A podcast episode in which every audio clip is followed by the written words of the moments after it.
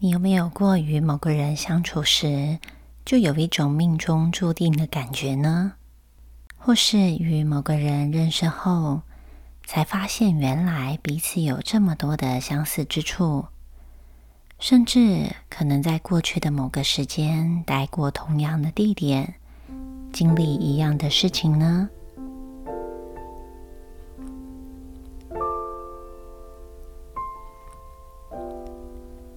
？Hello，大家好，我是 Naomi，欢迎来到灵魂告解室。最近有位朋友啊，对我诉说了自己在感情中遇到的困境。他是一个做事认真、非常可靠而且重承诺的人。他拥有一个交往了七年的女朋友。那因为疫情的关系呢，所以两个人在近。一年半的时间，快两年的时间，分隔了两地。虽然两个人每天都会通上电话，但是啊，他最近的身边却出现了一位非常能够聊得来、感觉能够心意相通的新对象。他怎么样也不敢想象，说为什么，呃，这样的情况会落到他自己身上哦。以往的感情中啊，他是一个专情的人，在交往的时候，也就焦点都只在对方的身上，也更不用说去外面到处放电啊、拈花惹草这些事情。这些事情是他从来都不可能做的。那如今呢，却出现了令他产生了致命吸引力的新对象，这让他嗯无法不去在意。也没有办法忽视。那为此苦恼的他呢，就找了几个呃，就找了几个朋友聊这件事情。他的朋友便问他说：“如果只能够选一个的话，你想要选谁呢？”呃，一边是互相陪伴许久且信任彼此，如同家人一般的女朋友，而另外一边是充满了肉体渴望。与心灵交融、命定感的新对象，那他马上就回答说：“我没有办法选，我两个都想要。”事实上，他与女友的感情呢，早在一年多前，甚至是更早以前，问题就已经浮现了。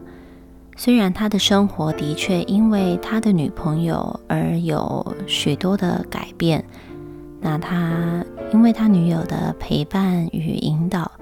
让他脱离了原本不健康的工作模式，而且在呃生活当中呢，开始自行创业。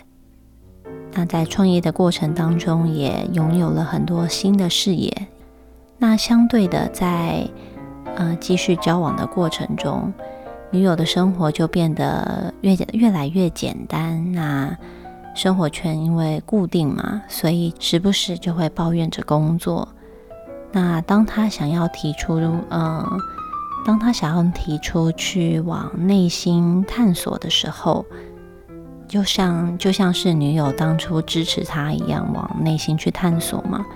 那女友这时候就会表示不想要谈论这一些相关，呃，与心灵相关的议题。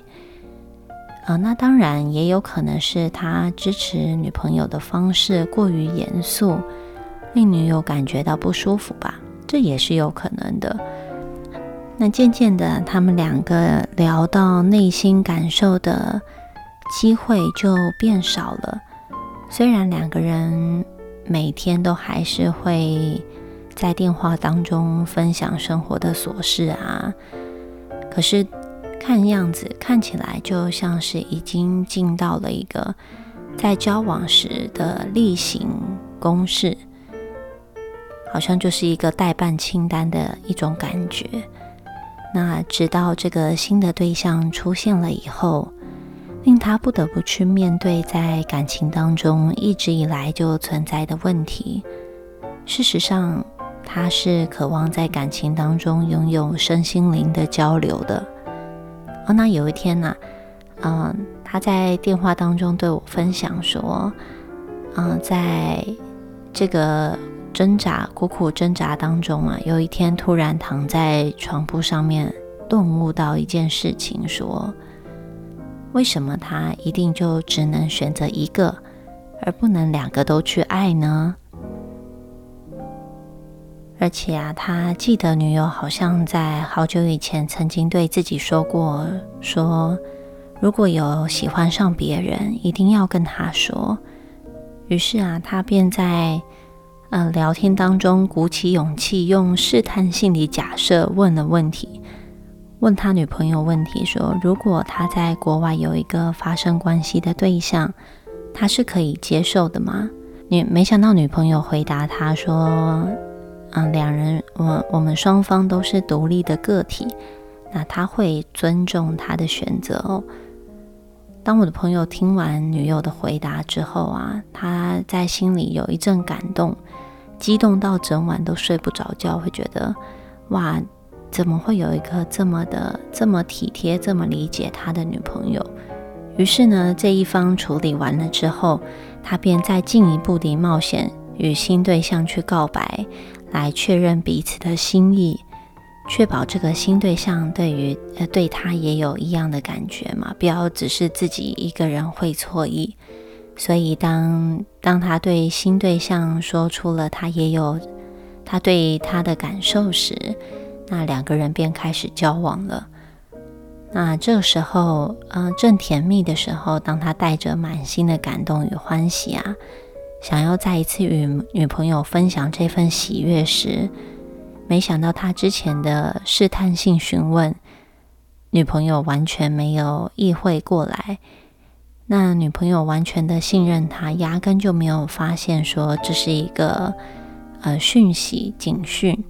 当他真的当女朋友一听到嗯他分享的事情时候，女朋友觉得。嗯，这样的感情太复杂了，所以就决定要先结束掉这段关系。哦，那我的这位朋友呢，就像正在体验一种冰火五重天的节奏。呃，一边是与新对象在一起的幸福喜悦，那另外一边就是在觉得自己好像伤害了前女友的自责与愧疚。那听完这则故事时，我们姑且。先跳开感情道德观中的是非对错，就是，嗯，他到底为什么可以选两边呢？或者是应该只能够选一边啊？要跟要选择跟前女友在一起，或者是选择跟新对象在一起？这一些分析，我们都先暂时放在一旁。那我们就先将焦点放在。产生这样子情愫的一种命定之感上面，这个命定之感呢，它是一种用理智也无法抗也无法抗拒的吸引力哦。这样的吸引力啊，它包含了一种肉体的渴望与心灵的交融，那以至于呢，会让人家觉得，是否这样的对象就是所谓真正的灵魂伴侣？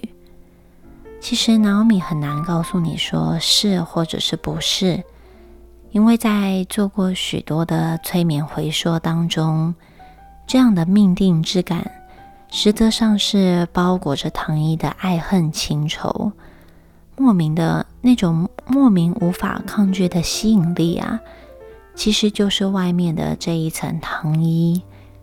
自古以来呢，这样的引力有一个称呼叫做 karma。也就是业力，会不会有人一听到业力这个词啊，就会觉得嗯很不好呢？或者是觉得这个是佛家所说的业障、因果业报什么的？但其实而不是的。这个 karma 的意思，它有更大的意涵，是业的流动性。那讲白一点呢，就是引力的流动。它的属性其实是比较中立的，但是为什么会产生这样的引力呢？呃，其实 Naomi 从许多的催眠个案当中归纳出了几个主要呃主要的因素，就是它不外乎就是与灵魂的学习和增加生命经验有关系。如果你想好不容易啊到了欧洲去旅行一趟。你会一整天只待在饭店的房间里面吗？应该不会吧？那所以，假如一个灵魂它做一趟旅行到地球来，那它会只体验一种感受吗？应该不会吧。而且，其实只体验一种感受，也不一定能够真正的去完全的了解嘛。就像，呃，一个公主，她生在大的城堡里面，每天都吃。高级的食物，每天都享受高枕无忧的生活，那就是从出生到呃生命的最后一刻，她都是过着这样的生活。那她会体验到什么是富有的生活吗？可能不一定，对不对？因为这样的生活对她来讲叫做常态，而且他也没有真正的去对照组，他也没有一个对照组去。对照说：“哦，原来我过的生活是富裕的生活，那外面的平民过着才是可能是相对来说困苦的生活。他们有一个对照组，他当然没有办法去经历，他当然没有办法体验到什么样是富有嘛，对不对？那所以今天这个朋友。”他的灵魂如果总是在每一件事情上面都非常的拘谨与用力，那不管面对的伴侣、面对工作或面对朋友，只展现出认真的那一面，那生命有没有可能会发生一些状况、一些事件，来让他去体验拘谨的另外一个面相，就是轻松与幽默呢？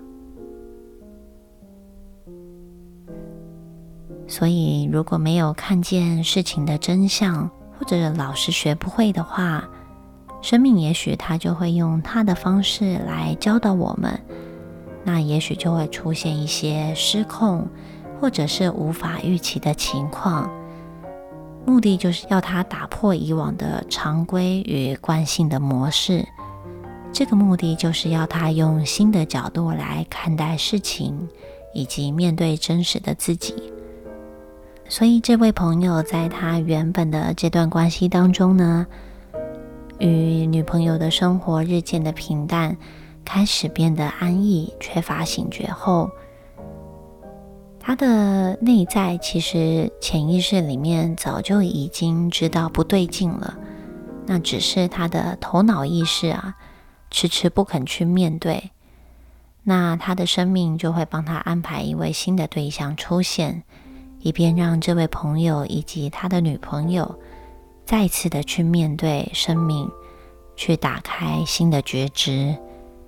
而当然呢，这三个人的灵魂在出生前的规划是什么？他可能需要透过催眠才能够真正的了知其中的缘由。但是能够看见最核心的关键呢，其实。就是了解到生活是多面向的，那不需要时时的太过严肃，有的时候带着轻松的爱啊，反而能够在关系当中增加更多的亲密感。也许有些朋友会感觉哇，一定要经历到这么嗯感觉到痛苦的事情吗？那有没有可能带着觉知，生命原本可能会遭遇到的状况就会改善了呢？这个问题呢，我不确定是不是每一个人都能够改善哦，因为有一些人的确他经历到一些事情是生命中的呃注定的结束。那呃，但是我知道的是，每一个人的潜意识中都拥有丰富且无限的潜能，等待着你去挖掘与探索。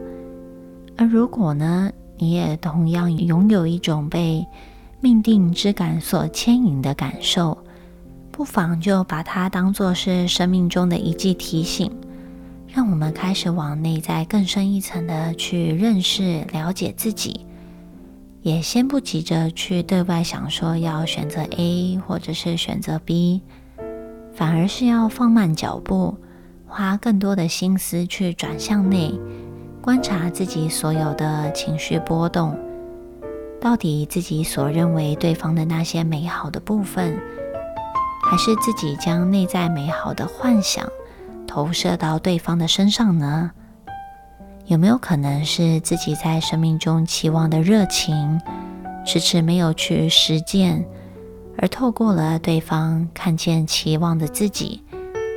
但那也是一种投射嘛，因为自己内在的空缺啊，是怎么样都没有办法靠外在来填满的。所有的一切都还是要回归到自己的内心。那如果以后你也有类似命定之感的感受出现，它也许就是一种潜意识的提醒，提醒着你要往内在去探索、去觉察。那么，如果你也有类似的故事，也欢迎你与我分享。将内容呢寄到 MadyJourney@gmail.com 的信箱与我分享。那标题请打上你的匿名，加上灵魂告解室收。详细的资讯会在说明栏的部分，就欢迎参考。那我们今天的灵魂告解室就聊到这，我们下次见，拜拜。